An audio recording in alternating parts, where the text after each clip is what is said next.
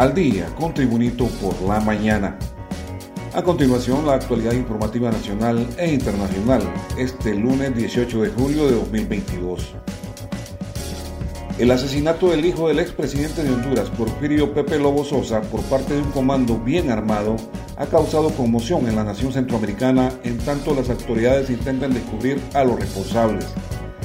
La madrugada del 14 de julio, según quedó registrado en cámaras de seguridad, un escuadrón de sicarios profesionales equipados con armas de alto poder y chalecos antibalas, supuestamente de la Fuerza Nacional Antimaras y Pandillas, interceptaron a Saí Omar Lobo Bonilla, hijo del expresidente, y a otras tres personas cuando salían de un club nocturno de la ciudad de Tegucigalpa.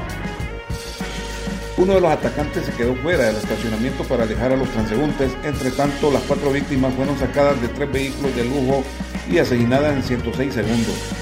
Después los atacantes se marcharon en la camioneta en la que habían llegado. La policía identificó a los otros hombres asesinados como Luis Zelaya, familiar de Romeo Vázquez Velázquez, ex jefe del Estado Mayor Conjunto de las Fuerzas Armadas, así como Salomón Vázquez, hijo de un mayor retirado, y Norland Rivera, motorista y guardaespaldas de Lobo Bonilla. Al día, con Tribunito por la mañana, más noticias. Como un comando asesino entrenado y especializado en ejecutar muertes múltiples, fue catalogado el grupo de criminales que ejecutaron al hijo del expresidente Porfirio Lobo Sosa, Said Lobo Bonilla y tres amigos del joven. La masacre se produjo la madrugada del jueves en el estacionamiento de dos torres de oficinas, apartamentos y negocios comerciales y de ocio en el capitalino Boulevard Morazán. De los ejecutores se supo ayer que anteriormente perpetraron otras masacres en puntos del país siendo considerados especialistas en ejecutar este tipo de pegadas o muertes múltiples. El sábado anterior, la Policía Nacional informó que el objetivo del hecho criminal era Saí Omar Lobo Bonilla, hijo del exmandatario Lobo Sosa, y la ex primera dama Rosalena Bonilla. Mediante conferencia, el titular de la Policía Nacional, comisionado Gustavo Sánchez Velázquez, reveló que hay seis personas detenidas de las 11 que participaron en la masacre. También el oficial comentó sobre el decomiso de armas, aparatos móviles y vehículos usados en el violento suceso. Más noticias nacionales con Tribunito por la mañana. El juzgado con competencia territorial nacional dictó este domingo detención judicial a la señora Norma Alicia García, de 58 años de edad, por considerarla cómplice de la masacre donde falleció Said Omar Lobo, hijo del expresidente Porfirio Lobo Sosa y tres jóvenes más. La señora Norma Alicia García es la única persona hasta este momento cuyo caso ha sido judicializado por las autoridades tras vincularla al asesinato de Said Omar Lobo Bonilla, Norlan Enrique Rodríguez, Salomón Vázquez Chávez y Luis Armando Zelaya Rivera el pasado 14 de julio, cita el comunicado del Poder Judicial en Twitter. Alicia García fue detenida en la colonia Miraflores Sur de Tegucigalpa en custodia de una casa donde se encontró el vehículo utilizado en el hecho y la noche del domingo una juez le remitió la Penitenciaría Nacional Femenina de Adaptación Social PNFAS. Para el próximo jueves 21 de julio a las 8 de la mañana quedó programada la audiencia inicial. Este es un repaso al mundo de las noticias con Tribunito por la mañana. El Congreso Nacional ya aprobó 14 de los 28 artículos que comprende la nueva ley de la Junta Nominadora que llevará a cabo el proceso de selección y nominación de candidatos para la nueva Corte Suprema de Justicia que se elegirá por siete años a partir de enero del próximo año 2023. El dictamen de la Ley Especial de Organización y Funcionamiento de la Junta Nominadora para la proposición de candidatos a magistrados de la Corte Suprema de Justicia inició su aprobación en la sesión legislativa del sábado anterior. La jornada inusual de los diputados fue suspendida en el momento que se discutía el artículo 15 pero debido a problemas estomacales de algunos diputados fue suspendida la Junta Legislativa. En la discusión del artículo 15, la diputada Beatriz Bay y el jefe de la bancada del Partido Nacional, Tomás Zambrano, propusieron agregar un inciso candado más orientado a blindar la independencia del Poder Judicial. Los funcionarios y ministros de los últimos cinco años, como los actuales, no pueden ser miembros de la Junta Nominadora ni los actuales, tipifica la propuesta de Valle y Zambrano. Sin embargo, la iniciativa de ambos congresistas quedó en suspenso por haberse levantado la sesión legislativa debido a que varios diputados reportaron haber resultado con problemas estomacales luego del almuerzo. y la sesión se convocó para hoy lunes a las 2 de la tarde. Proseguimos la actualización informativa con Tribunito por la mañana. El proceso de renegociación de contratos de energía entre la estatal eléctrica y los generadores térmicos y renovables llegó a su fin luego de dos meses de negociaciones técnicas, financieras y legales de por sí complejas, donde ambos bandos arguyeron sus posiciones. En la ley especial para garantizar el servicio de energía eléctrica se estableció un plazo de 60 días que empezó el 16 de mayo pasado. Al final del plazo, la empresa nacional de energía eléctrica NE emitió un comunicado con propuestas, pero sin acuerdos concretos.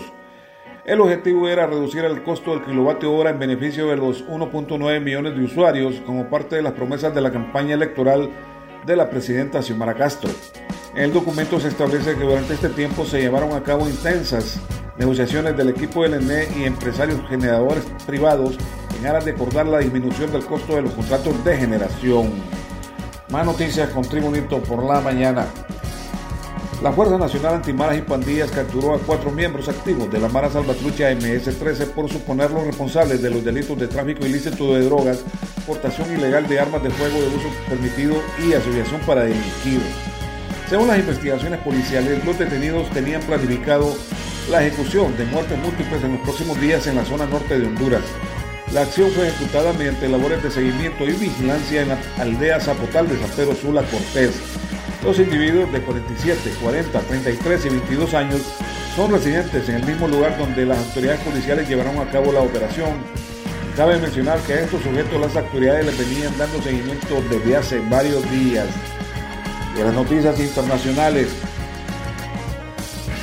desde Moscú se informa, los presidentes de Rusia y Turquía, Vladimir Putin y Recep Tayyip Erdogan, debatirán mañana martes durante su reunión en Teherán, Irán, la exportación de grano ucraniano, declaró hoy el asesor del mandatario ruso para asuntos internacionales, Yuri Usakov. Los presidentes debatirán este tema con total seguridad, afirmó Usakov en una rueda de prensa citado por Interfax.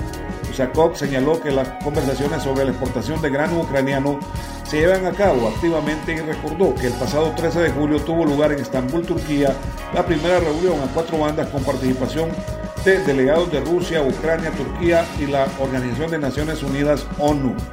En el marco de esta reunión, señaló Usakov, se llegó al acuerdo de preparar un documento conjunto que defina las bases legales y los mecanismos generales de exportación de grano de los puertos de Ucrania.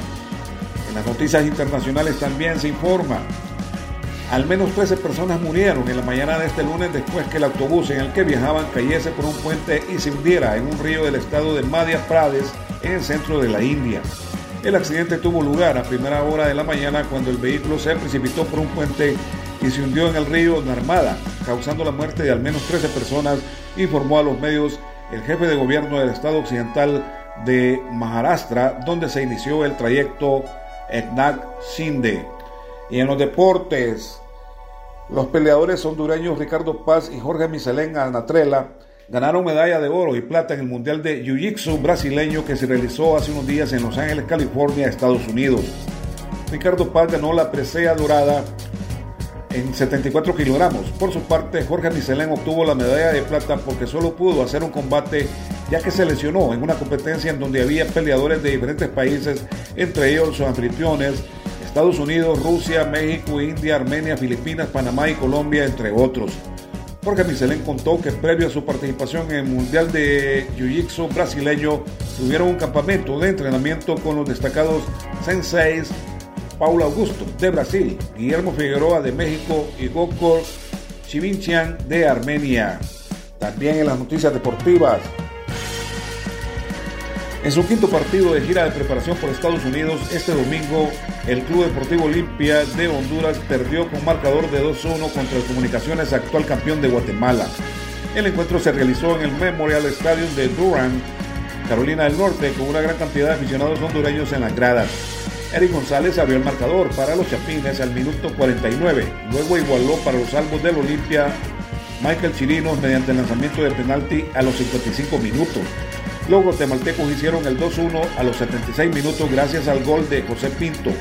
Previamente, el Olimpia hondureño había derrotado en dos ocasiones al Municipal de Guatemala, primero con marcador de 1-0 y luego 2-1 y en su primer juego venció 2-0 a la selección de Savannah del estado de Georgia, Estados Unidos.